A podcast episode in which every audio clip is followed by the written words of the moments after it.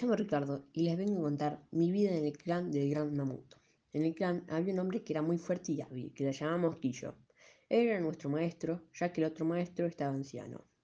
Él nos enseñó a hacer un bifaz, una lanza, estatuillas que las llamamos Venus y chozas.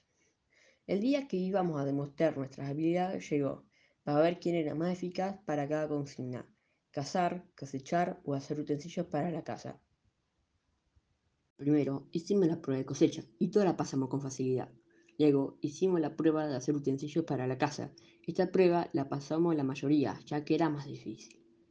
Llegó la prueba de la casa, la más difícil de todas, ya que teníamos que cazar un diente de sable.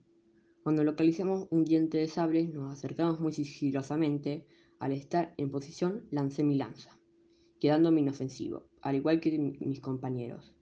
El diente de sable nos saltó para atacarnos, y Guillo, al momento que pasaba eso, se puso en medio para salvarnos, dándonos tiempo para agarrar nuestras lanzas para matar al diente de sable.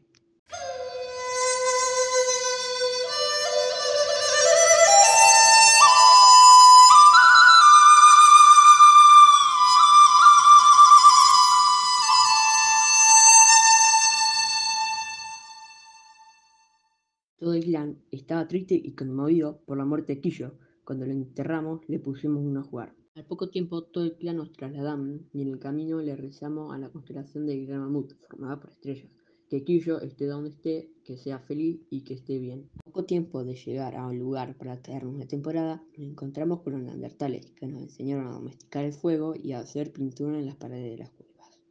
Esa fue mi historia en el clan del Gran Mamut.